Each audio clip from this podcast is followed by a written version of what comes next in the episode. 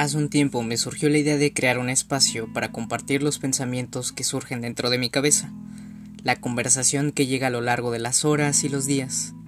Por ello, ahora quiero compartirla como parte del entretenimiento para quienes me escuchen y también para mí.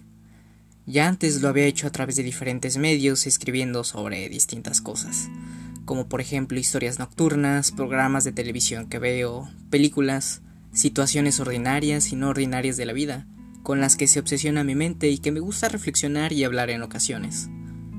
Ahora con toda la situación que pasa alrededor del mundo, veo que puede ser el momento para llevar a cabo este experimento.